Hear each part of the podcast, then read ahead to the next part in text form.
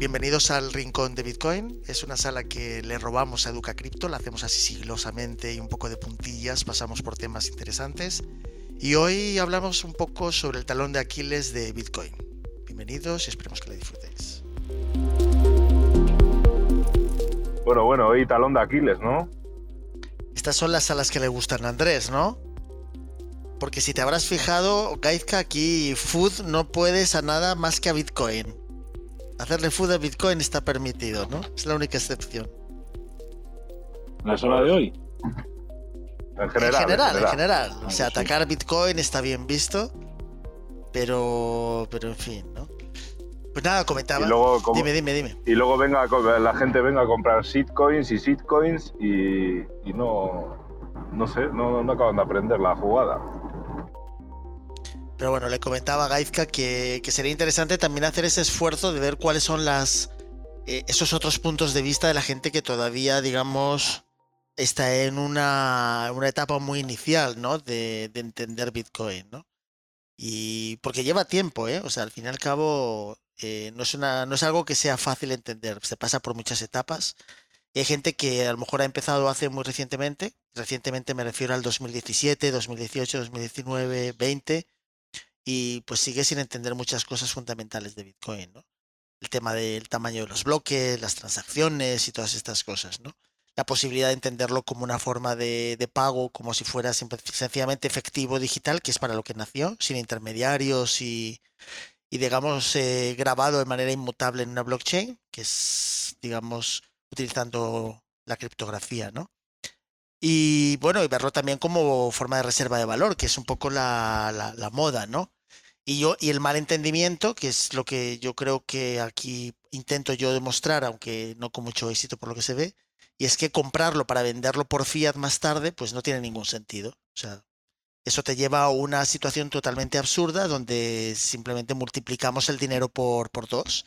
El fiat existente con el que compras, digamos, Bitcoin y el propio Bitcoin. O sea, realmente estamos generando más dinero del que realmente debería existir.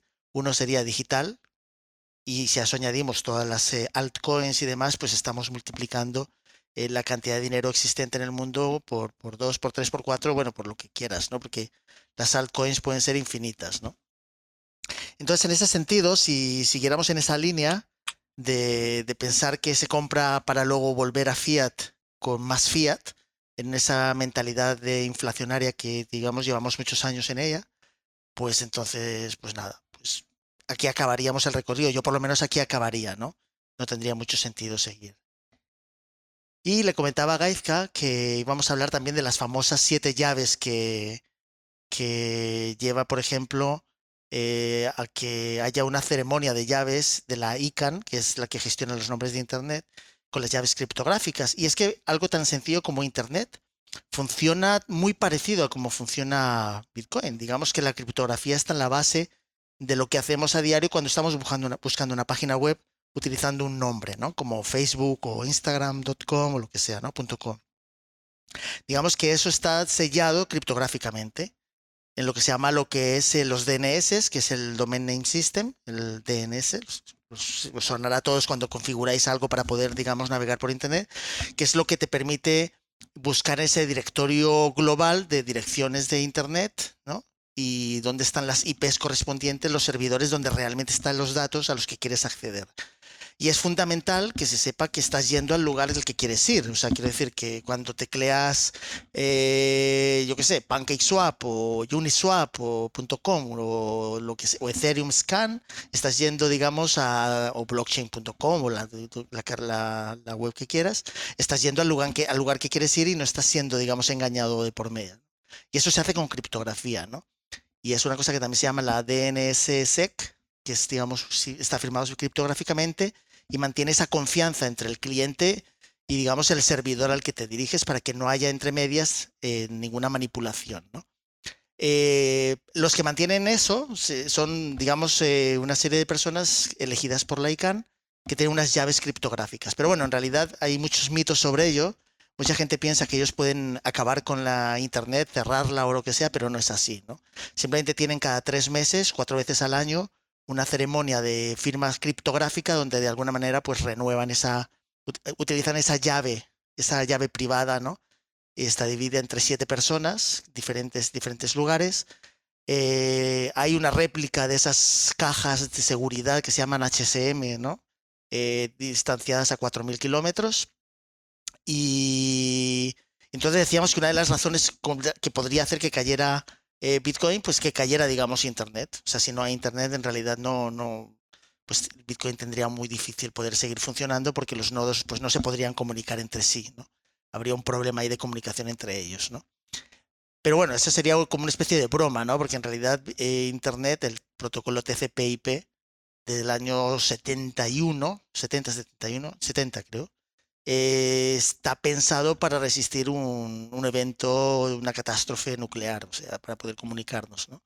O sea que digamos que estamos en esa base. Pero hay una cosa, que es lo que decíamos el otro día en una charla, un poco en broma, y es la posibilidad de, ¿cuál es el talón de Aquiles de Bitcoin? ¿no? Pues si Bitcoin no hubiera transacciones, pues dejaría de tener sentido. O sea, la gente realmente no podría mover las cantidades de un sitio a otro, no se podría utilizar como efectivo digital, no, no tendría ninguna usabilidad.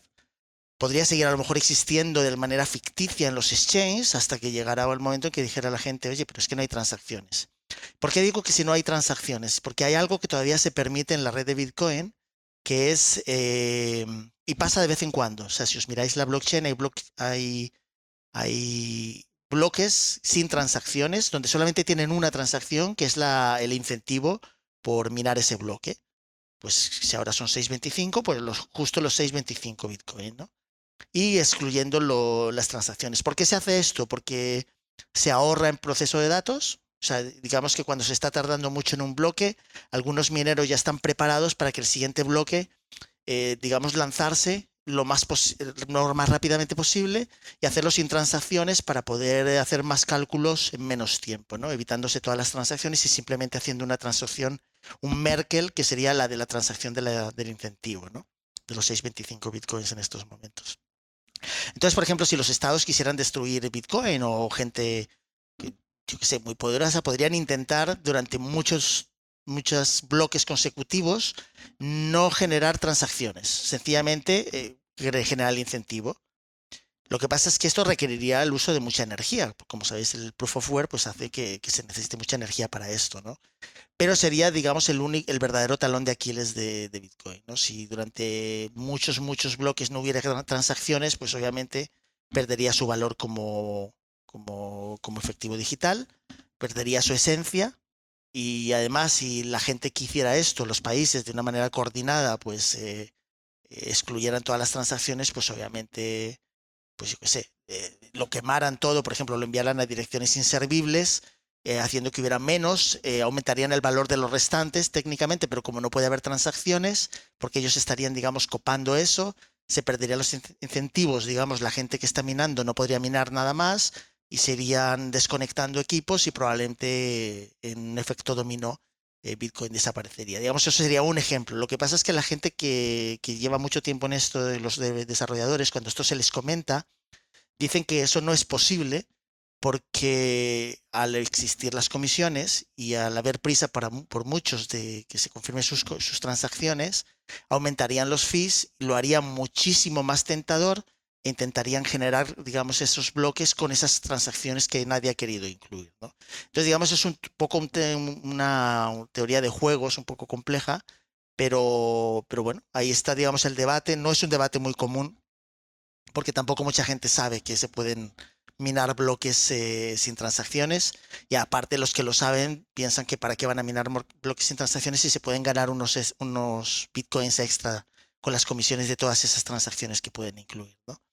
Pero hablando de posibilidades para destruirlo, digamos, porque al fin y al cabo, pues la, el fiat tradicional, el mundo financiero tradicional, pues está muy cómodo como está, ¿no? Nos hemos acostumbrado durante muchísimos años a que la moneda de referencia es el dólar. Rusia y China pues se han callado, han tenido que aceptarlo y todos hemos utilizado eso y durante todos estos años pues Estados Unidos ha podido comprar los recursos energéticos de todos los países imprimiendo billetes, eh, eh, digamos, propiedades, eh, terrenos, trabajadores, ha podido comprar talento que se ha ido a Estados Unidos durante todos estos años para trabajar en sus, en sus, eh, en sus áreas de interés, científicas o lo que sea, pagados con el dólar porque ha servido como referencia durante muchos años. Y ahora estamos asistiendo a un momento en que está empezando, digamos, a cuestionarse esa validez. Pero sabemos que se ha cuestionado anteriormente y ha resultado mal, ¿no? Cuando alguien ha intentado eh, sugerir que el petróleo, por ejemplo, se negocie no en dólares, sino en otra cosa, pues termina, termina mal, ¿no? La persona que lo propone donde, donde se deben proponer estas cosas, ¿no?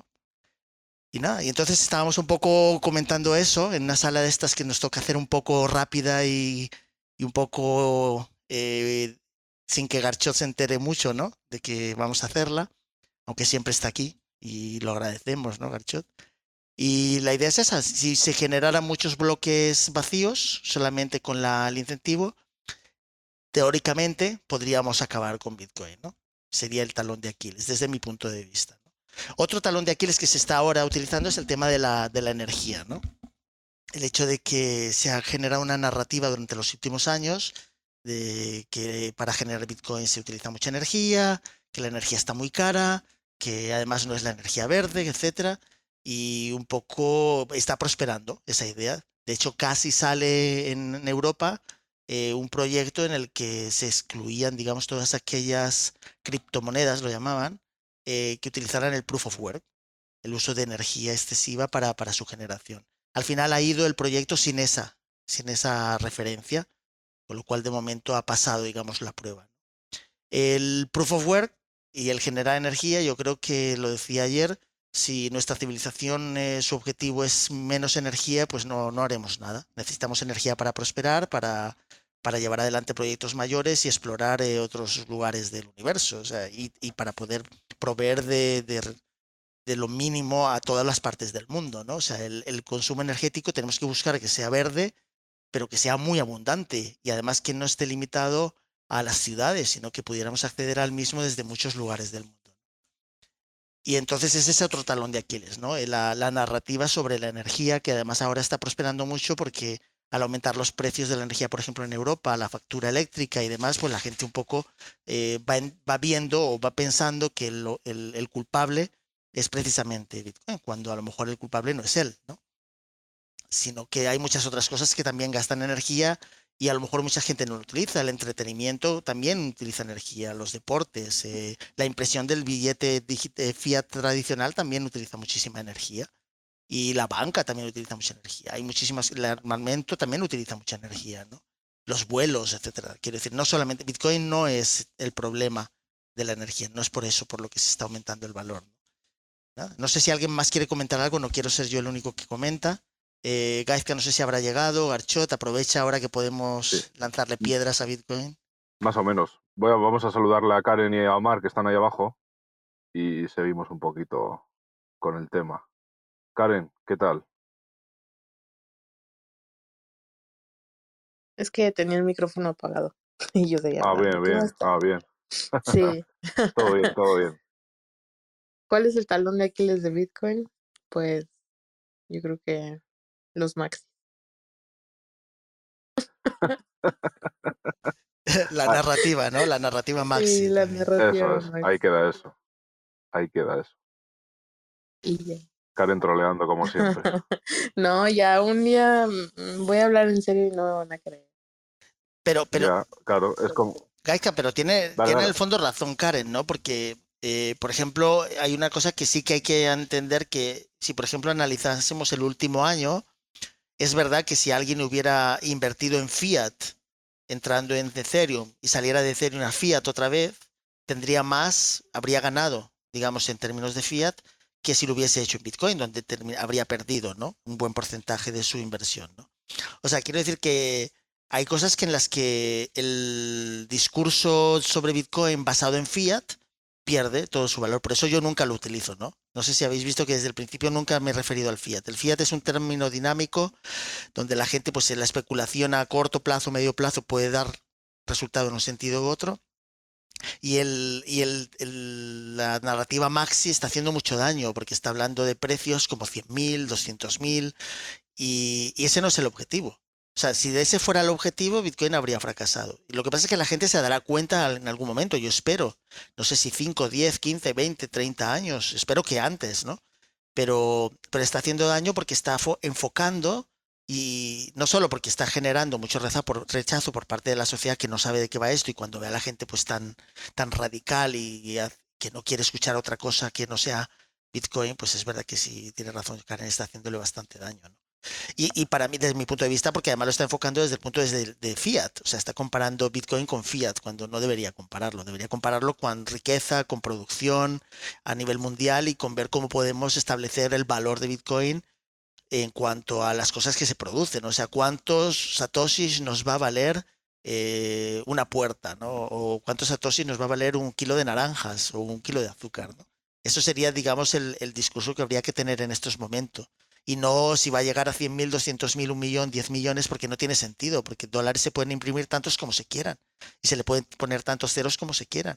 Y si China y Rusia consiguen eh, llevar la narrativa en el sentido de que el dólar pierda su condición de referente, pues el Bitcoin se puede ir a 100 millones de dólares porque el dólar valdrá mucho menos.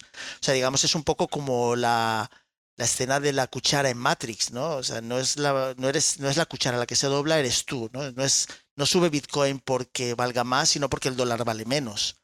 Y todo esto, pues muchas veces se pierde la perspectiva. Y yo coincido con Karen que los maxis le están también haciendo mucho daño. Tanto como ser su talón de Aquiles y destruirlo, no lo sé, ¿eh, Karen. Pero, no, sí pero, le está haciendo daño. Pero sí alejan mucho a la gente. Por ejemplo, a mí me tocó una experiencia así medio rara en uno de estos eventos de Bitcoin y había un ponente que era como el mayor de una ciudad, ¿no? El alcalde, creo que se dice. Entonces, él estaba como, pues, eh, defendiendo un poco su punto. Él jamás había para escuchar tanto de Bitcoin, cripto. Estaba un poco escéptico, pero no cerrado totalmente.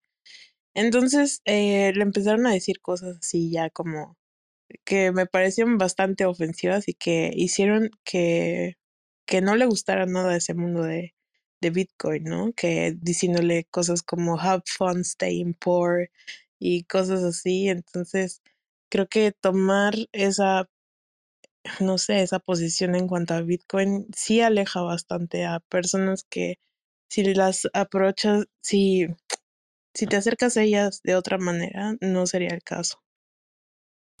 No, la verdad que sí, es, eh, eso tiene sentido. Y, aparte hay una cosa que, por ejemplo, yo no sé la gente en esta sala cómo lo verá, pero yo creo que hay un eh, Bitcoin está haciendo algo bueno, y Bitcoin y el mundo cripto en general, y es un poco poner, hacer que la gente piense qué es el dinero, ¿no? Porque el dinero en muchas de nuestras sociedades pues siempre se ha considerado como algo malo, sucio, pernicioso, y especialmente en la, cultura más religiosa, ¿no? Digamos, siempre el enriquecerse se ha visto como algo malo, ¿no? Pero eso, si entiendes el, dinero como algo físico, yo tiendo a entender el dinero como algo espiritual, no espiritual en el sentido religioso, sino como un acto donde dos personas se ponen en contacto para realizar una transacción o intercambiar algo y utilizar algo, digamos, que es, esa, que es el reflejo de ese valor de las cosas. ¿no? Al principio era el barter, en otras épocas de la historia eran las conchas, digamos, de la, del mar, en otras épocas es el oro, la sal, da igual, ¿no? depende de las culturas, ¿no? Pero el hecho de que el dinero no es lo físico, no es el billete, ¿no? Es la relación entre esas dos personas. Cuando, no sé si vosotros tenéis, pero cuando tienes esa tienda a la que vas siempre, donde te, tú puedes decir, oye, ya te pagaré la semana que viene y como te conocen, sabes que va, saben que va, sabes, sabes que puedes contar con ello y ellos saben que vas a volver y vas a pagarlo. Ahí no hay movimiento de dinero estrictamente. Se trata de una relación entre dos personas que confían en el otro, el otro, en el uno en el otro, ¿no? Y entonces en ese sentido es cuando entiendes, digamos, la naturaleza del dinero. Y aparte, la gente puede utilizar diferentes formas, ¿no? Puede utilizar un token, puede utilizar Bitcoin, puede utilizar algo de valor entre ellos, un cuadro cualquier cosa, ¿no? O sea, eh, el entender el dinero como algo físico es un error y yo creo que hay mucha parte del mundo que lo entiende así. Y cuando empiezan a entenderlo como algo diferente, que es la relación entre personas que establecen, digamos, una especie de relación entre ellas que tiene una transacción de valor, esa transacción de valor se puede hacer de muchas maneras. Que nos hemos acostumbrado a hacerlo en una cosa que nos viene dada, porque hemos nacido en ella, que es el fiat, y esa, el idolatrar al dólar, ¿no? Y, o el oro incluso, ¿no? Lo hemos escuchado siempre como algo muy interesante, pues, y nunca nos hemos sentado a pensar Muchas veces hemos pasado toda nuestra vida sin saber exactamente qué es lo que estaba pasando. Lo aceptábamos números, cuantos más números hay, mejor. En ese entorno inflacionario hemos confiado en que los gobiernos decidan las políticas económicas, eh, pisando, digamos, el freno o, digamos, aumentando, digamos, la, la inflación, disminuyéndola, pues hemos, nos hemos acostumbrado, ¿no? Lo que pasa es que están cambiando los esquemas en una sociedad mucho más global, donde ya se está planteando la gente por qué es el dólar el que tiene que ser referente, por qué le hemos dado la impresora a los Estados Unidos, por su capacidad de, digamos, armamentística, porque fue fundamental en el, cuando ganó la segunda, o ayudó a resolver la Segunda Guerra Mundial, o por qué, ¿no? Entonces ese planteamiento, eso que está ocurriendo ahora, eh, por parte de otros estados que tienen derecho a, participar como China y Rusia y además todo el conflicto que vemos ahora pues tiene mucho sentido, ¿no? Todo eso de cancelar las cuentas, los, ah, los eh, las, eh, listados en bolsa de productos, todas estas cosas que estamos viendo ahora, ¿no? Pues es un poco, es una guerra económica, es una guerra por, por decir quién tiene la impresora, ¿no? Y tener la impresora, como lo vemos en muchos de estos proyectos de, de tokens, es muy importante. O sea, quién puede mintear, ¿no? Como decimos nosotros, si se pueden mintear mucho, muchos toques, pues es malo, ¿no? Pues eso es lo que hace Estados Unidos. Imprime tantos como necesita y utilizará pues 3.000 folios para explicar por qué, pero al fin y al cabo no deja de ser devaluar lo que los demás han hecho con su capacidad productiva durante años, ¿no? La gente que tiene ahorros en dólares, a lo mejor dice, bueno, no me importa, sigo teniendo uno, dos, tres millones de dólares, pero su dinero cada vez vale menos. Que en el caso del dólar y el euro, como lo hemos dicho algunas veces, se nota menos, pero que en otros países es mucho más acelerado, como Venezuela, Argentina, y ya no digamos países africanos donde pues sus monedas no tienen, no tienen valor alguno, entonces tienen que buscar refugio en otras cosas, pues refugios, pues en las cosas que tienen valor, los alimentos, los recursos naturales, y un poco pues están así. Y ellos ven esos países en Bitcoin una posibilidad de más o menos tener un referente, ¿no? Y una de las cosas que ha pasado durante la historia, que lo comentamos también, por ejemplo, el oro, es verdad que el oro por su escasez siempre ha tenido valor, ¿no? Y cuando se prohibió en el año 1933 y hasta, hasta ahora, pues ha subido muchísimo su valor, a pesar de que se prohibió desde el 33 al año 75, 42 años de prohibición de tenencia del oro. Y además, ahora, precisamente hace unos días, Powell en Estados Unidos lo comparó Bitcoin con, con el oro. Dice, es especulativo, ¿no? Eh, el, ataque al oro ha sido constante durante todos estos años porque no interesa que sea el referente, porque si utilizamos algo como el patrón oro que había hasta el año 71, pues si no tienes suficiente oro no puedes imprimir suficientes billetes con los suficientes ceros para tú poder seguir teniendo una ficción de economía, ¿no? Digamos que Bitcoin está haciendo algo muy interesante que es em, incentivar a la gente a estudiar qué significa las transacciones entre seres humanos, cómo se pueden hacer de forma alternativa y el mundo de las criptomonedas, Bitcoin, los tokens, el DeFi, está un poco haciendo que la gente despierte hacia esa realidad. Y yo creo que es muy interesante. Lo que pasa es que no sé si el mundo está preparado para ello, ¿no? Y ya lo vemos con un poco las respuestas de muchos países que no entienden cómo funciona esto, no tienen gente experta en estos asuntos, porque si la tuvieran, pues verían las ventajas que tiene, pero prefieren seguir teniendo sus impresoras de billetes, ¿no? Y, seguir dándole a la impresora y seguir teniendo lo que tienen con su sistema de banca, donde pues yo creo que ya es antiguo, pero, pero bueno, todavía sigue funcionando porque hay gente que todavía no ve otra forma de, interactuar en el mundo de la economía, pero, pero se están perdiendo la posibilidad de realmente que se valore el trabajo que realizan todos los días, ¿no? O sea, cuando tú aceptas billetes, estás, no estás aceptando dinero, estás aceptando billetes que pueden imprimirse tantos como se quieren y que se lo digan a alguien que vive en países con gran, con gran inflación, ¿no? O Alemania en los años 20, ¿no? Que el dinero pues valía más para quemarlo y calentarse que para usarlo y comprar algo, ¿no? ya perdía de valor cada 3, 4, 5 horas, ¿no? Pero bueno. No sé, Maribí, ¿quieres comentar algo, Karen, alguna otra cosa, Omar? Creo que están bien callados hoy. Buenas, no, no, no, estaba aquí escuchando atentamente que me, eh, me encanta cuando, cuando hablas, Antonio. Eh, no, bueno, muy interesante todo lo que dices.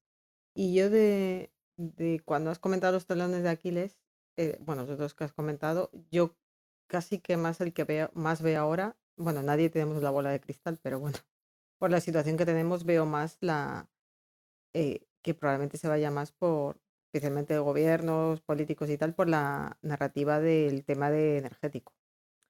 porque entre el poco conocimiento que tiene la gente de esto y eh, fíjate, yo la gente que conozco y trabajo en temas de tecnología y tal, siempre hacen referencia a scams cuando hablan de Bitcoin o incluso de criptomonedas o a lavados de dinero, o sea, que te das cuenta que la gente en realidad no conoce casi nadie, o sea, que es muy poca gente, ¿no? La que se molesta en aprender de esto, más allá de lo que ve en una noticia, en la televisión o en un titular, ¿no? Entonces, si juntas eso, desconocimiento, con que a lo mejor, quiero decir, no sé, pero podría ser que fueran con el tema de vamos a bombardear, que el proof of work eh, consume mucha energía, bla, bla, bla, que como tú bien dices, hay otras muchas cosas que consumen mucha energía y no pasa nada y lo tenemos aceptado y nadie se lo cuestiona. Eh, que eso es lo más frustrante, ¿no? O sea, pones el ejemplo de los partidos de fútbol, pues a mí seguro que la mitad de gente aquí me va a matar porque son futboleros, pero no sé, ¿sabes? No hace falta, ¿no? Tanta energía. Pero bueno, tema aparte. Como eso nadie se lo cuestiona porque está tan ya, lo tenemos tan interiorizado, esta otra parte sí, y, si, y, sin embargo no ven el beneficio que pueda dar. Entonces, quizás por ahí vaya más el tema, creo yo, ¿no? Y espero que no llegue a ser así. Pero si la mayoría de la población es ignorante ante esto, pues probablemente compren esa narrativa. Entonces un poco es igual lo más, eh, creo yo, ¿no? Lo más preocupante ahora mismo. Y fíjate, Mariví, que además están, eh, cuando tú, por ejemplo, eh, hay, hay, lugares donde los que están minando bitcoins, confirmando bloques, que a mí me gusta llamarlo, a mí lo del tema minería de bitcoin no me gusta, igual que no me gusta, sabes, lo que se llamen monederos y billeteras, porque en realidad ahí no están los bitcoins, ¿no? Digamos que las palabras en, en castellano y en este caso también en español son muy poco apropiados pero, pero son las que hemos utilizado, nos hemos acostumbrado a ellas y bueno, pues pasarán a la historia como tales, ¿no? Pero eh, hay gente que está confirmando bloques y están utilizando la energía sobrante para eliminar otros productos digamos, para calentar la casa con el exceso de calor generado por los sí, O para generar eh, aire acondicionado utilizando algo muy sofisticado, con lo cual estás utilizando energía para generar dinero. O sea, digamos, estamos descentralizando la impresora de dinero con Bitcoin porque cualquier persona con uno o dos máquinas puede estar generando bitcoins. y además puede estar generando pues calor, o si tiene un invernadero, o si quiere calentar el suelo. Quiero decir, de manera ingeniosa se puede utilizar esa energía no comprando otros productos que sencillamente tienen la labor de calentar la casa desperdiciando energía. Ahora puedes ayudar a imprimir dinero, ¿no? Pero de manera descentralizada, igual que cuando una persona puede publicar un vídeo suyo en YouTube darse a conocer en una red social de manera individual o escribir en un blog o, o autopublicarse un libro, ¿no? Pues estamos hablando de que queremos dar un paso más a que los ciudadanos impriman el, el dinero, un dinero limitado pero de una forma descentralizada y un poco más democrática, por llamarlo, que no sería tampoco la palabra adecuada, ¿no? Pero sí es verdad que esta, la narrativa del uso y el consumo de energía de Bitcoin está calando muy hondo porque se está haciendo que la gente lo, lo identifique inmediatamente. Me está subiendo la luz es por culpa de los que están minando Bitcoin, que, que no tiene nada que ver, pero, pero ves, porque al contrario, tú puedes estar utilizando ese, esa energía para además generar dinero. Imagínate que la narrativa fuera, oye, vamos a proponer que la gente tenga en sus casas máquinas para minar Bitcoin, además que hacen dinero, de hacer dinero, además calientan la casa. No, eso no, ¿sabes? Estamos diciendo que se consume porque es algo que tal, ¿no? Y los estados pues siempre han, han sido muy reacios. O sea, yo recuerdo la época de Internet, no fueron los primeros en saltar ni los ayuntamientos ni los gobiernos tenían sus páginas. No, no era muy, no les gustaba el tema de internet. Las páginas web era una cosa como. Luego ya sí, se apuntaron y lo regularon. Y lo regulado hasta cuanto más han podido. Hay una cosa que se olvida de la gente, el famoso Internet 2, que no prosperó. Ellos querían haber hecho una red alternativa, ¿no? Y es un poco, me, recuerda lo que se está intentando hacer ahora, ¿no? Como lo de los CBDCs, ¿no? Vamos a hacer nuestra eh, Central Bank Digital Currency, la, los, la, la divisa digital de los bancos centrales, vamos a hacerla un poco separado de lo que hay. Bueno, pues si ya tienes lo que hay, pues cópialo bien y haz unos nodos validadores utilizando la blockchain que quieras y, pues puedes hacer también tokens en vez de, billetes, ¿no? En vez de utilizarlo a su favor, están yendo en contra, ¿no? También un poco por el desconocimiento. Oye, Antonio. Y, ¿Para cuándo el dime, nodo? Dime, El nodo de Lightning. Fíjate, eh, hoy publicaba Gaizka una transacción de 489 bitcoins, ¿no? Gaizka que se movió, no se había movido desde el año 2010. Y es curioso porque esa transacción se ha ido a nodos de Lightning. ha aumentado la capacidad de Lightning porque parte, muy, una parte muy pequeña, ¿eh? mandó de los 489 solo 3 a un nodo de Lightning, ¿no? Y aumentando la capacidad del nodo, ¿no? Obviamente porque Lightning es una forma de, de, utilizarlo sin declarar quién es. Es un poco como una capa segunda que le permite cierta privacidad, ¿no? Es, es una forma muy interesante de, de, hacer una transacción sin enviarla a un exchange que sepan quién eres, ¿no? Imagínate, tienes un tienes 489 bitcoins del año 2010 y los mandas a un exchange, el exchange se puede ir de la lengua y decir quién eres, ¿no? Pero si lo mandas a un Lightning Network y empiezas a moverte de Lightning en Lightning, Wallets of Satoshi, el no sé dónde, el no sé cuántos, puedes utilizar eso en transacciones pequeñas para comprar otras cosas sin declarar quién eres, ¿no? Es una forma Ahí. de... Dime. Ahí entraría, digo, la Samurai, ¿no? Efectivamente, luego puedes salir de ahí, pero no, no necesariamente, porque Samurai no es Lightning Network. Pero, digamos, eh, puede hacer un primer paso por Lightning, luego volver otra vez a una dirección completamente nueva, de esa nueva a Samurai, de Samurai a un Whirlpool y ya está. Y, digamos, ya es imposible seguirla, ¿no? Entonces, digamos que esta persona se ve que está ha, visto en, el aumento de capacidad de la Lightning Network su oportunidad de salir de manera un poco sigilosa, ¿no? De ese mantener durante 11, 12 años sus bitcoins sin tocarlos, ¿no? Porque obviamente, como hemos dicho muchas veces, en, en blockchain se ve todo, que es eso talón de Aquiles. Hablando un poco en lo que vamos a decir, el hecho de que es tan pública que todo se ve, ¿no? Y que requiere una gran sofisticación saber cómo hacer transacciones sin que se puedan digamos, eh, trazar, ¿no? En el ejemplo de estas últimas semanas de los hackers que han pillado, pues han tenido fallos, ¿no? Han tenido fallos y, y, les han pillado.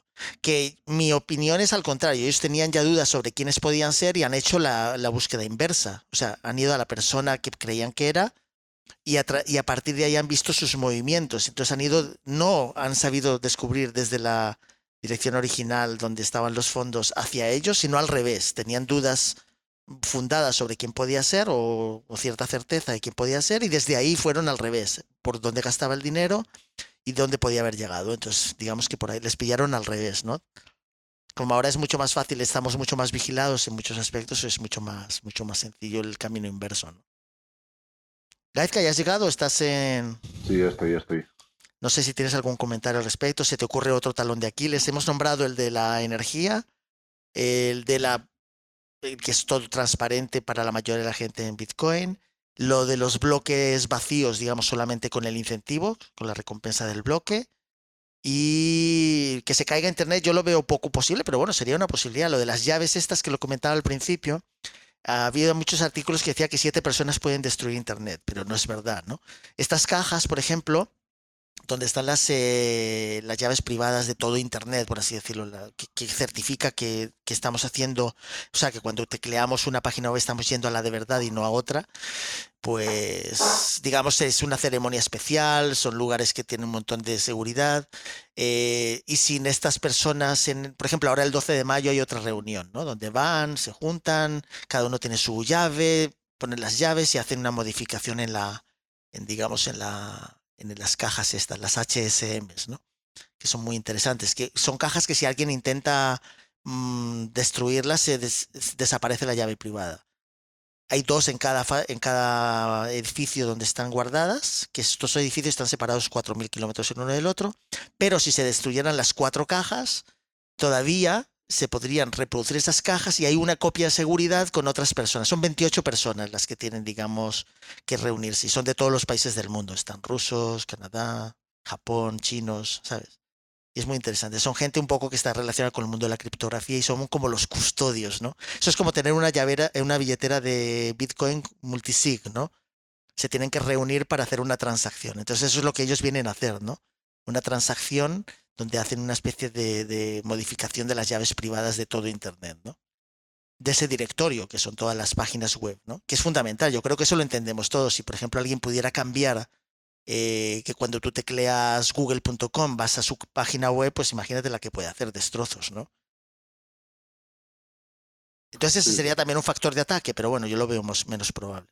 Sí, y lo de los bloques vacíos yo tampoco lo veo no lo veo muy factible, la verdad, en cuanto si hay recompensa, siempre va a haber gente interesada y no, me refiero que yo no lo veo factible, lo veo más, Lo veo más factible, pues eso, lo que, lo que ha dicho Karen, pues eh, discurso de gobiernos, de bancos centrales, de...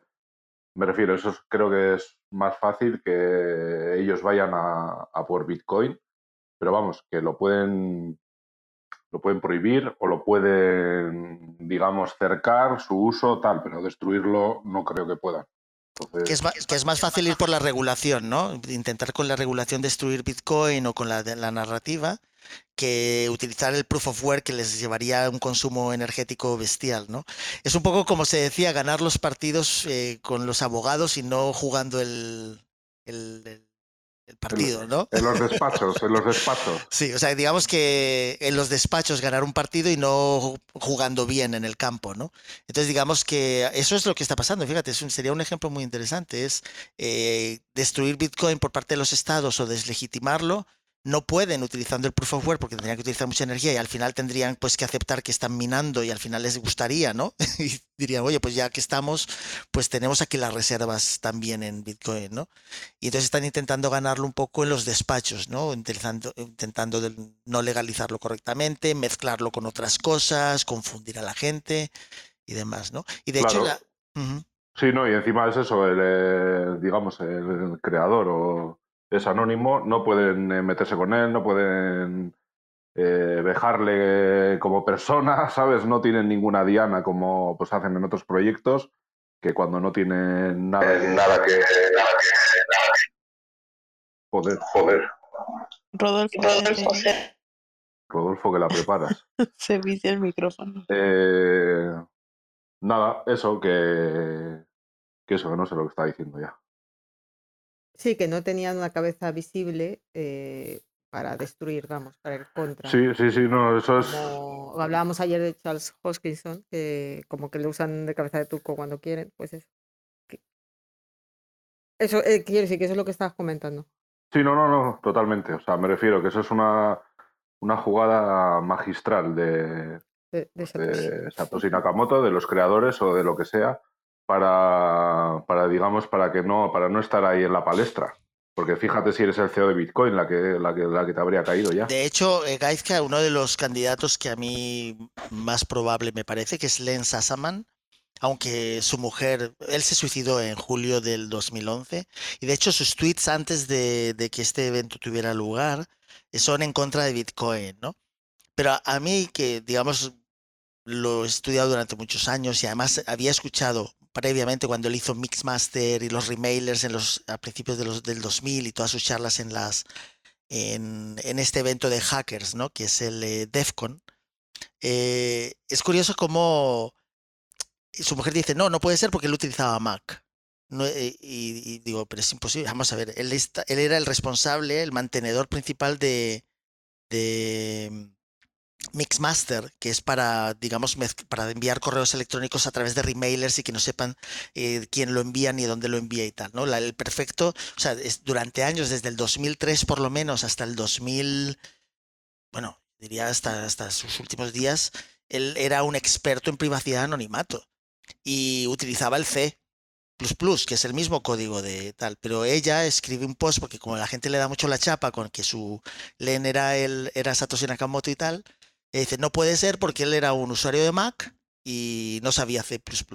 Y, y a mí un poco me sorprendió, pero bueno, hay que respetar, ¿no? También no vas a meterte con ella y, y darle la vara, ¿no? Bastante ha tenido con haber sido, digamos, eh, su mujer y que haya pasado todo esto, ¿no?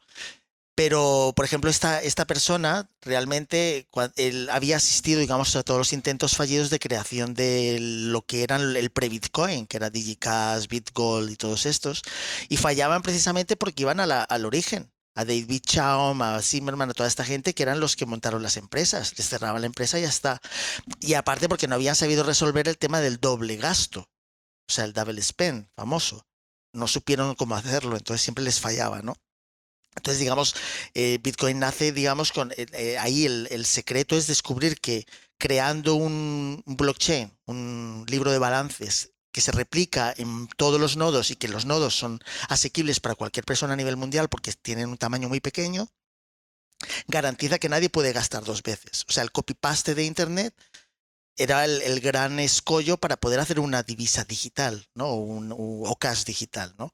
Pues, y eso es lo que les pasaba a todos los intentos anteriores. Si los estudiáis en la historia, el primer papel lo escriben David Chow, Moni Naori y Amos Fiat en 1988, que se llama eCash, Electronic Cash, y, y- y pagos intrazables. Pero fallaba porque no sabían cómo resolverlo, porque también en el 88 no es el Internet de 2009, donde tenemos muchísimos más dispositivos, más capacidad, más velocidad, y donde pues habíamos llegado a una masa crítica mucho más interesante para poder desarrollar un, algo como Bitcoin, ¿no? O sea, Bitcoin no nace en el 2009 por casualidad, nace porque está la emisión tremenda de billetes para eh, rescatar a la banca, como todos recordaréis, no sé si lo- todos los que estéis aquí lo sabéis, sino porque además desde el punto de vista eh, tecnológico, Internet había progresado hasta el punto de que ya era posible eh, crear esto y además con la idea mágica esta de crear un libro digital que se copia en muchos nodos al mismo tiempo y que todos se miran para que una persona no pueda gastar dos veces las cantidades, porque este era eh, el double spend este que parece muy inocente era lo fundamental por lo que no conseguían sacar otras cosas. En los intentos anteriores, pues la gente conseguía falsificar y se hacía monedas y tokens y gastaba varias veces, entonces claro, era un, era un despiporre aquello y, y no funcionaba, ¿no? Y Bitcoin consigue hacer eso y desde el primer bloque, desde el bloque Génesis, no ha parado. Y seguimos cada 10 minutos, dale que te pego, confirmando transacciones de manera inmutable y nadie lo puede parar. Y se ha intentado parar y no se puede. Fíjate, China intenta desconectar en mayo del 2021, hace menos de un año, baja la capacidad de la red, digamos, de hash rate, pero seguimos eh, modificando. Es verdad, baja también el precio, le da un palo al precio y tal, ¿no? Ahora con Rusia y con todos los conflictos y tal, pues también tenemos otro, otro golpe, ¿no? Con el tema de las stablecoins que están duplicando el dinero, pues también tenemos ahí un golpe de gracia al tema de Bitcoin, donde imagínate eso, sencillamente con que le con- congelaran todos los fondos a Tether y a Paxos y a toda esta gente, pues no habría liquidez de Bitcoin en teoría y ese también sería un talón de Aquiles, ¿no? ¿Qué pasaría si les congelaran sus, sus activos, ¿no? Y digamos, un poco yo ponía como ejemplo pintoresco el tema de los templarios, ¿no? Los templarios guardaban el oro de los reyes y en ese famoso, eh, famoso viernes 13, eh, los reyes se confabularon para matar a todos los templarios, porque ya habían adquirido mucho poder y tenían todo su dinero, ¿no? Entonces aquí yo creo que ese evento tendrá que llegar en algún momento, pues el congelar las cuentas a Tether y a Paxos utilizando cualquier técnica legislativa o lo que sea, o lo mismo que está haciendo este chico que pretende ser Satoshi Nakamoto, ¿no? El de Bitcoin Cash o Bitcoin SV, ¿no? Que está intentando ir por los tribunales para que obliguen los tribunales a los desarrolladores de Bitcoin a modificar el código, para que el código le permita a él mover esos fondos que dice que son de él, pero que resulta que uno de esos fondos es el famoso hackeo de Mongox. O sea, quiero decir, todo esto es como una especie como de, de película surrealista, ¿no? Pero, pero como decías, eh, decíais vosotros, muchas veces la gente no, no profundiza lo suficiente y pues se cree la narrativa que más media tiene que la apoye, ¿no? Por ejemplo, el tema de la energía, el decir que se utiliza solo para cosas malas, que se utiliza para la droga, para secuestros, para robos, para ransomware en los ordenadores y todas estas cosas.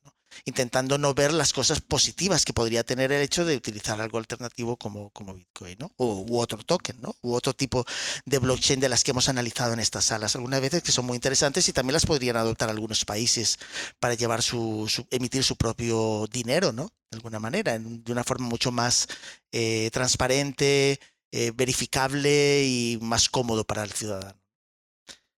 Antonio, ¿y no crees que otro talón de Aquiles sería, o sea, el día que todos los países saquen su moneda digital, em, ¿no crees que eso también le haría sombra? Porque al final la gente va, o sea, te quiero decir, no sé hasta qué punto la gente querrá informarse o aprender más. No lo veo, yo de momento no lo veo. eh, por lo que yo veo a mi alrededor, eh, no lo sé. ¿No crees que, no crees que por ahí, o sea, que te vendan en plan, ya tenemos nuestra criptomoneda, entre comillas, basada en blockchain?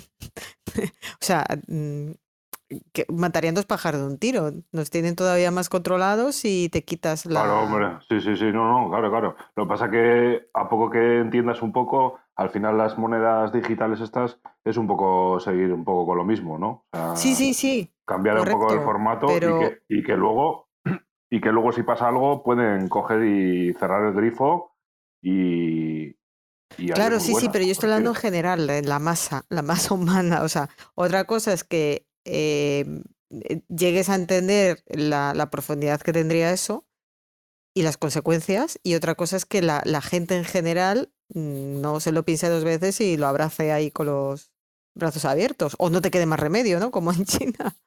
Em, Lo que no sé. pasa es que Mariví, por ejemplo, el efectivo es la mejor forma de. O sea, si, si el efectivo que conocemos no fuera falsificable y hubiera una cantidad limitada, es la mejor forma que tenemos de, de transaccionar, porque es anónima, claro. es entre nosotros.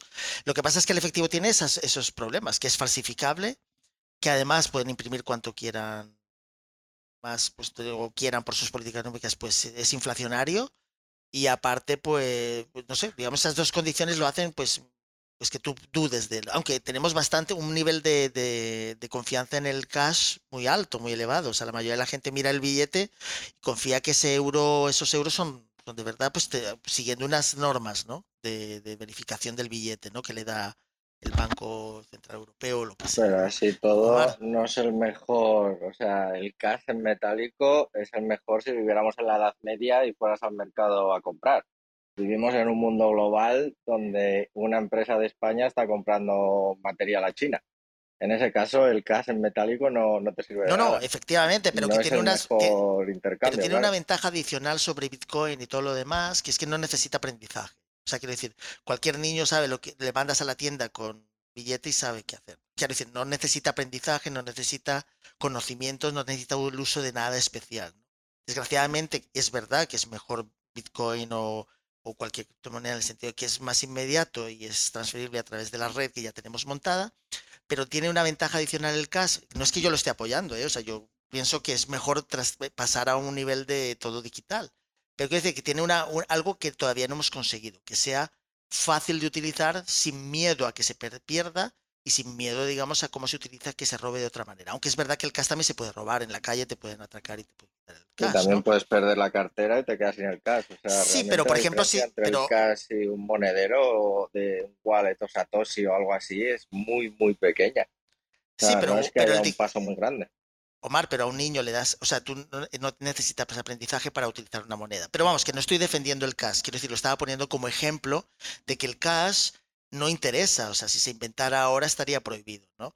Porque, digamos, el- lo que se está buscando y lo que decía Mariví de las divisas, eh, las CBDCs, es un poco utilizar un instrumento digital también controlable, fácilmente, ¿cómo se diría? Eh, que se pueda congelar, digamos, en el sentido de que- Embargar. embargar, embargar, efectivamente, y además que se pueda trazar bien y que no te permita comprar cosas que no estén permitidas, ¿no? De alguna manera como pues lo que les- los estados buscan, ¿no? Un poco hacer esa labor suya de, de- cuidar a los ciudadanos. Y fíjate que la retórica es queremos proteger, de hecho Biden hace un, ayer, ¿no? Ayer, menos de un día, cuando saca su orden ejecutiva nueva sobre el tema de las criptomonedas, que no menciona expresamente a Bitcoin, por cierto, habla, habla de un poco investigar en torno a las CBDCs, cómo se puede hacer un dólar digital, etcétera. Ellos están viendo aquí un filo muy interesante. Primero, evitarse imprimir dólares. De hecho, ya no los imprimían, ¿no? Le daban a un botón a la Reserva Federal y ya tienes un trillón, dos, tres, cinco, diez.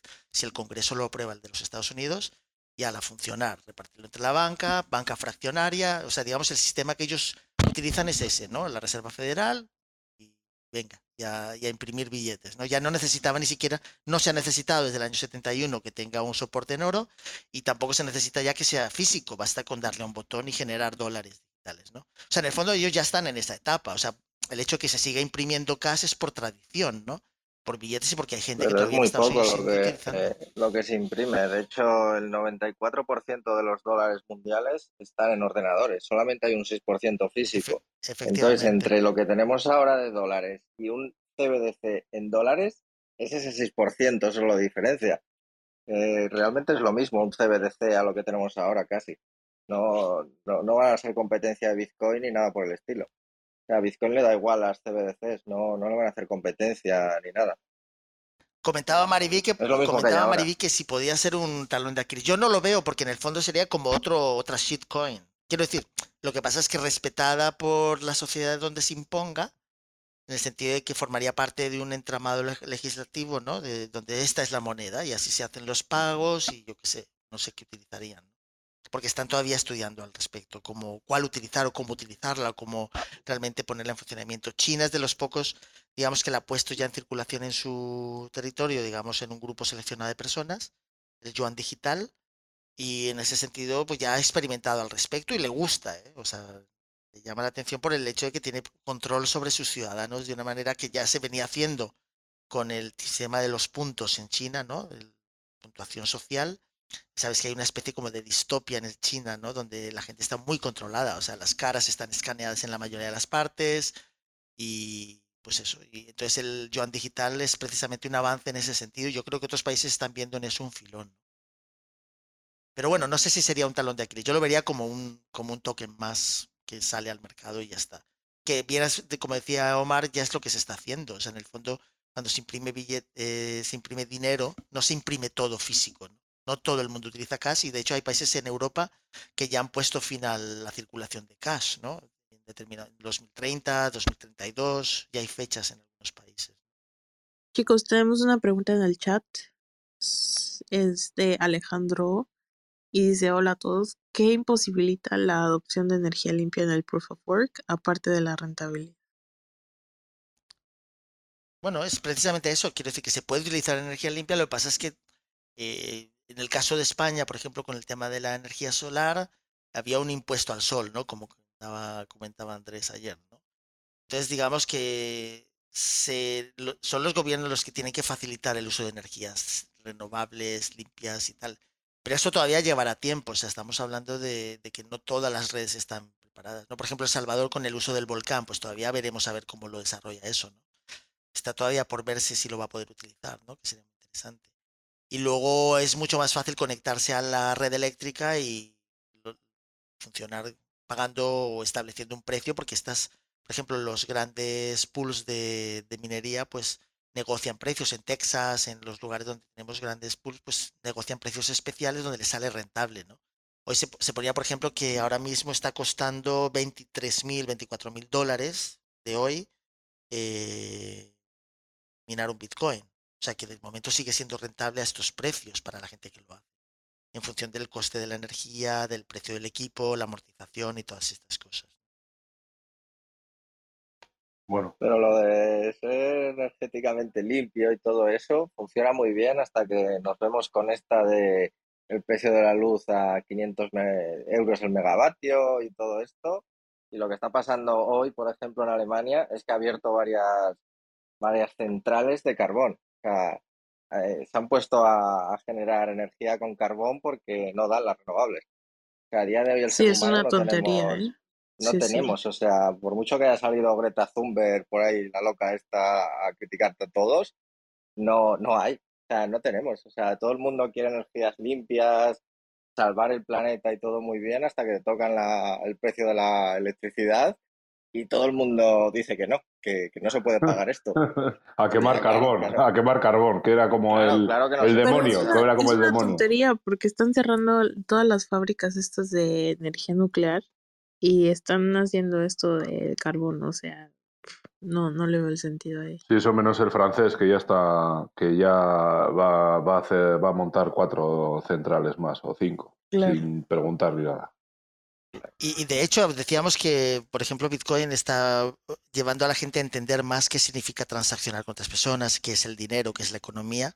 Pero hay otra cosa también, el tema de la energía va a obligar a que la gente piense por qué tenemos tanta dependencia de las redes eléctricas, ¿no? O sea, por qué tenemos que estar en una especie de red conectados y por qué no hemos buscado alternativas, que sí, que las hay, ¿no? La energía solar, etcétera y tal, pero a lo mejor los ciudadanos se van a dar cuenta de que, oye, tengo que buscar a ver cómo me puedo desconectar, estar off the grid, ¿no? Como se dice en inglés. ¿Cómo me puedo salir de la red eléctrica para poder ser más independiente, para poder Sí, vivir en otros lugares que no se dependan de estar en una ciudad o tener tendido eléctrico, ¿no? Sí, pero Y bueno, eso- eso ya se inventó, ¿no? Eso ya se inventó y se tiró para atrás, ¿no? De hecho, Eh, Tesla, Gaizka, fue de los primeros que propuso la energía inal- eléctrica inalámbrica, pero como no se podía poner el contador, se, se decía como muy de una forma muy graciosa, pues, pues no interesó desarrollarlo, ¿no? Cuando JP Morgan y todos estos le dijo, bueno, pero Tesla, Nicolás, ¿dónde ponemos el contador para Claro, eso a la gente, ¿no? Dice, no, es que no hay, es que va a ser gratis para todo el mundo. Entonces dice, no, no, oye, déjalo, que aquí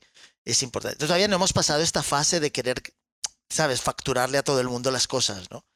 Y entonces, eh, pero yo creo que si la gente también se pone a pensar en temas de, oye, pero es que si me desconectan, entonces ¿qué hago, no? Es que si yo monto una granja de minería, pero me descubren que estoy utilizando, que mi consumo es elevadísimo, aunque esté siendo rentable, me pueden desconectar, como ya está diciéndose en Estados Unidos que están amenazando con desconectar, especialmente si vienen oleadas de frío o hay necesidades para desviar, digamos, la energía en vez de minar para otras cosas de más, más urgencia, pues entonces, digamos, ese pensamiento también en ese sentido de liberarse en cuanto a la generación de energía puede ser interesantísimo en nuestra sociedad. O sea, digamos que ese es otro beneficio que trae, ¿no? Pero sigue, también se puede ver como un talón de Aquiles, o sea, el hecho de que se puede, se puede la narrativa cambiar y, y, enfocarlo en el sentido contrario. En vez de decir, vamos a buscar formas alternativas para no depender de las redes eléctricas, no, eso no interesa. Entonces, vamos a decir que se consume mucho y que es malo, ¿no? Entonces todo tiene sus dos caras, ¿no? Y nos estamos acercando al final, Gaizka. No sé, Garchote está muy callado. Hoy tenía Sí. la oportunidad de oro para meterse con Bitcoin. Rodolfo, Está- ¿no? No sé si querías comentar algo que entraste antes. Emilio también está por ahí, a Rodolfo. Sí, sí, hola. Eh, quería preguntarle si Bitcoin sería escalable si, por ejemplo, a ver, no toda la población lo usa, pero sí una gran parte, como la tercera parte. Y también si cabe la posibilidad de que Satoshi no sea humano, sino un alien. Yo creo que todavía no está preparado, no es escalable Bitcoin. Tiene, necesita todavía un proceso mayor de, por ejemplo, aumentar la capacidad de la Lightning Network es fundamental. Además, no, estamos ahora, subido 10 satoshis en los últimos dos días. O sea, estamos en 3.463, que es- se dice que es menos incluso, pero bueno, ese es el número que aparece ahí. Tenemos que llegar por lo menos a un millón de satoshis en la Lightning Network para que sea, para que sea, digamos, eh, escalable en ese sentido, porque la Lightning Network sí que, Lightning Network sí que permite estas transacciones de manera inmediata entre ciudadanos, ¿no? La blockchain original pues será para conciliar todos esos saldos y para grandes transacciones donde tú pagues una fee mayor y entonces sí que tengas, digamos, la garantía que en el próximo bloque está, está tal.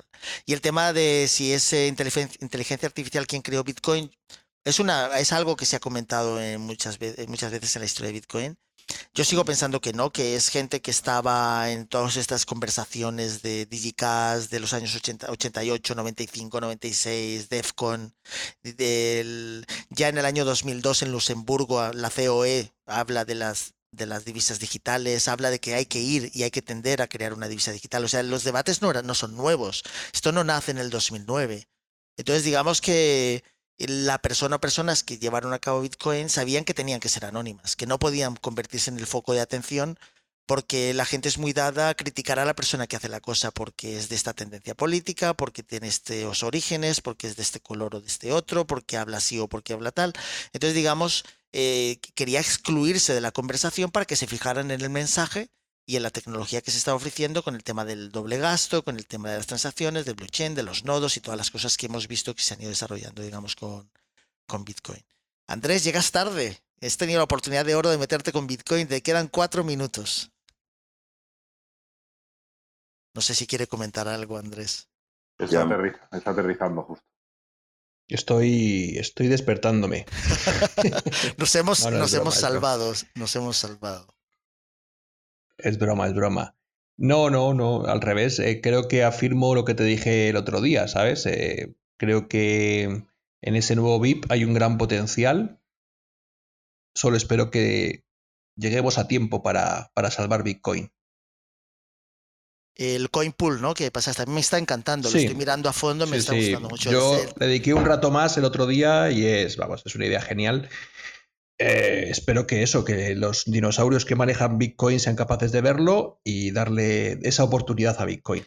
Eh, Rodolfo, lo que comenta Andrés es algo que trajo el otro día de una propuesta que hay sobre Bitcoin utilizando el Taproot y una cosa que se llama el Coin Pool para un poco... Es, es muy interesante, la verdad que a mí me está gustando mucho. Lo que pasa es que como Taproot todavía no ha tenido una adopción masiva, estamos todavía escalando, digamos, con la Lightning Network y demás. Y, además, fíjate que la historia también tenemos el Liquid, ¿no? Que también es como una especie como de capa 2 y tampoco ha tenido mucho éxito. Poco a poco se van viendo estos ejemplos, pero hoy por hoy no estamos preparados para que Bitcoin sea el único modo de transacción entre personas. O sea, no, se podría hacer de, de hoy para mañana, ¿eh? O sea, necesitamos todavía un tiempo más para que crezca, digamos, la capacidad de la Lightning Network, haya mayor entendimiento de cómo funciona, y, llegar, digamos, al precio real de lo que, al precio de Bitcoin. O sea, quiero decir, no podemos llegar, o sea, el precio es ridículo. O sea, tú no puedes pagar eh, 10.000 satoshis por, yo qué sé, por un, por un litro de aceite. O sea, tiene que ser, eh, o, o 20.000 satoshis. O sea, tiene, que ser mucho menos, si no, no tendría sentido. O sea, si divides la cantidad de bitcoins existentes, digamos 18 millones, 19 millones de satoshis por 100 millones, tenemos suficiente, pero no a estos precios, no a 10.000 o 20.000 satoshis. Tiene que ser más en el entorno de los 100, 200, 500 satoshis, ¿sabes? Y eso todavía llevará mucho más tiempo hasta que suceda. O sea, la gente no está preparada para esos precios, ¿no? Y como todavía siguen viendo en el dólar la referencia o el euro o las monedas locales, pues todavía está la gente muy despistada y tardaremos muchísimo. Bueno, que yo digo despistada porque es mi opinión al respecto, que aquí todo el mundo puede tener su opinión, hay gente que lo ve como reserva de valor, hay gente que lo ve como inversión para salir otra vez al fiat y todo es respetable y además todo es válido porque en el corto plazo todo vale. En el corto plazo, como decía al principio, hay que, hay que decir las verdades. El que invirtiese en Ethereum el año pasado ha ganado dinero, fiat, y el que invirtiese en Bitcoin ha perdido dinero fiat. Y eso es una realidad como y no hay otra manera. O sea, hay que reconocerlo. Y eso también es un talón de Aquiles, ver que otras monedas han tenido mejor eh, performance, han, han- desarrollado mejor sus objetivos gracias a los NFTs, gracias a todas estas DeFi y demás, ha tenido mucha mejor prensa que el propio Bitcoin. Bitcoin ha fallado en este año, si lo consideramos de hoy, digamos, un año a hoy, ¿no?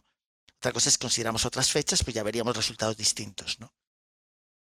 Sí, claro, hay que hacer a veces zoom out, ¿no? Que se dice, Claro. tirar todo el zoom para arriba. No, y- incluso el Shiba, Shiba ha hecho un mejor desarrollo que el propio Bitcoin. O sea, quiero decir que no hay que ser maximalista, como decía Karen, y negar la realidad de las cosas. O sea, en, en términos de fiat, hay gente que ha hecho mucho más dinero con otras cosas que no valen nada, pero que han tenido más ojo, han sido más hábiles en generar más fiat y salir de esas cosas hacia fiat. O sea, tú no le puedes negar a una persona que se ha hecho un millonario con Shiba, que ha hecho dinero fiat con Shiba. O sea, un maximalista no puede negar eso. Le gustarán, no le gustarán las shitcoins, pero eso es una realidad en el corto plazo.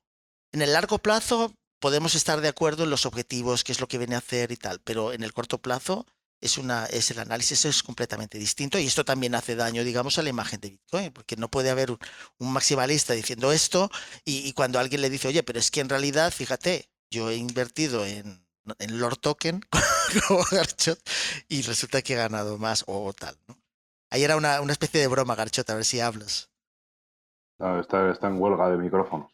Esa, esa del Lord Token no tiene precio, porque, vamos, eso sí que ha sido un espectáculo. Oye, pero ¿cómo, pero No ¿cómo es que tiene liquidez? O sea, yo no lo entiendo. Tú estás re- mostrando que ahí la gente está operando en un token que tú no has recibido, pero lo compraste en una preventa.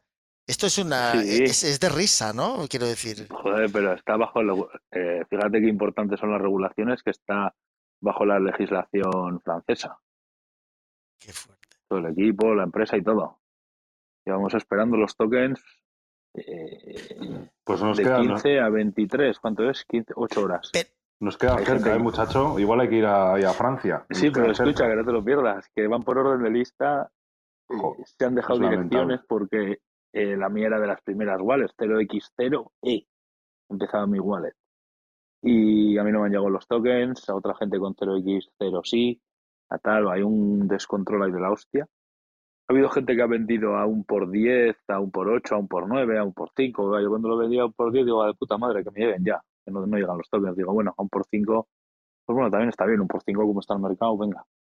Sigue cayendo a un por 3, ¿A cuánto ¿Sabes a salió la cuánto? preventa, Garchot? ¿A cuánto a salió? 0,05 céntimos. Ostras. ¿Sabes a cuánto está ahora en PancakeSwap? Si quieres comprar el token, a 0,02 céntimos y todavía falta miles de direcciones por recibir el token. O sea que va a bajar más todavía. Yo creo que se quedará en 0,000 algo así, ¿sabes? Pero en teoría, pero en Bueno, teoría hay gente sea. que sí ha reci- los recibió a tiempo, sí que se ha hecho un por 10, que es lo que veníamos a decir, que eh, ¿cuánto tiempo ha habido que esperar desde la preventa hasta la recepción si se hubiera recibido cuando se decía? ¿Un año? Bueno, No, no, que, todavía- que todavía, eh, no, un año no, era eh, tokens libres al listing, al TGE. Ah, entiendo. Y de eso nada, porque decía que el smart contract está configurado para añadir la liquidez y a la vez eh, lanzar los tokens. Pero claro, no sé todas las wallets que tendrán que repartir. Y de momento, siete horas después, hay cinco mil y pico holders, más los que se los hayan quitado o lo que sea. Pues ponle que hayan dado, yo que sé, un 25, un 30%, un 40% de los tokens de momento. Un 50, yo sé. Vaya papelón. Y Antonio, esto de decir que, por ejemplo, con Shiba Inu sí que se ganó dinero y tal, es como decir que si vas al casino y vas al que ha ganado la ruleta y dices, hostia, mira este que ha ganado la ruleta. Efectivamente, pero que, sa- que Eh, sabes que esa es la narrativa que tiene mucha gente. Claro, decir, pero pero- yo no estoy diciendo que sea mejor, pero, pero, pero es una evidencia, Omar. O sea, es como lo que decía Garchot. Si una persona, si una persona entra en la preventa de una cosa que no vale nada, simplemente tiene pues FOMO Pero escucha, buena- si al final juegas a una cosa al azar, dices, oye, venga, de puta madre, me la juego al azar. Pero que te la juegues al zoquetismo y a la inutilidad de un equipo que no saben hacer un TGE porque eh, dicen que lo dan al momento a todo el mundo, que a las 3 de la tarde, en el mismo momento que hay liquidez, todo el mundo recibe los tokens. Y eso todo el mundo sabe que es mentira. ¿Sabes? O sea, ¿por qué cojones no has dado los tokens dos días antes a todo el mundo, que todo el mundo los tenga en las wallets, a las 3 pones los pools de liquidez y ya empieza la jungla. Al más rápido, al que no esté trabajando, al que los pueda vender, al que los quiera vender, etcétera. Pero claro, que por tu puto desastre, aparte de posponer la preventa tres veces por tu puto desastre, eh, cojas y haya gente que reciban los tokens al de un minuto y otros que van a tardar 24 o 36 horas en recibirlos, Pues que eso Pues no puede ser. sinceramente, O sea, es que y- eso es- Eh, no tiene Garzot, sentido. eh, ¿en qué red era eso? ¿En qué red era? En la de nuestro amigo Champagne. En la Ah, puta jungla, que sabes qué es lo que pasa con la mierda de la Ya. Que tú te acuerdas que en las preventas de Ethereum normalmente te dan una página y te dicen métete aquí y claimea los tokens. Y pagas Sí. el fee, claimeas los tokens y a Y tomar ya por está. culo y tienes Y los son tokens tuyos, días antes sí. de la preventa. Ah, y eso no se puede hacer en la Binance. Claro, ¿qué pasa? Que como en la puta Binance, la miseria llama la miseria y más la miseria y toda la miseria, pues al final y tienen los fees baratos que hacen los smart contracts, pagan los fees y mandan ellos la, la liquidez a la gente. Pero eso, eh, pero eso es por- que ellos, ellos no tenían, claro, no pagarían a fees, no tendrían para pagar los fees. Y entonces han hecho liquidez con su propio token para ir pagando fees, ¿no? Sí, pero lo que me refiero es que igual son 50.000 transacciones de 5 Claro. o 6 céntimos, que es barata la, los fees Pero es para mucho un dinero. proyecto. Sí, pero bueno, para un proyecto que ha recaudado 14 millones de dólares en la preventa, pues, ¿sabes? Ah. No es como tanto desfase, ¿no? Asumir eso. Y en la BSC se lleva mucho el tema de que paguen ellos los fees porque son baratos, pero es que me cago en 10. Déjame claimear a mí los tokens uno, dos, tres días antes cuando quiera y listo, ¿sabes? Y luego, claro, eh, han decidido darlos por orden alfabético de blockchain. 0x0, 0x1. eso es- eso Como es- en el eso es- colegio, los niños. Eso, es- eso es Sí. tecnología, ¿eh, Andrés? Como en el colegio, ¿no? O sea, espectacular, ¿sabes? Y dices, "Buah, mamá, ¿dónde me he metido?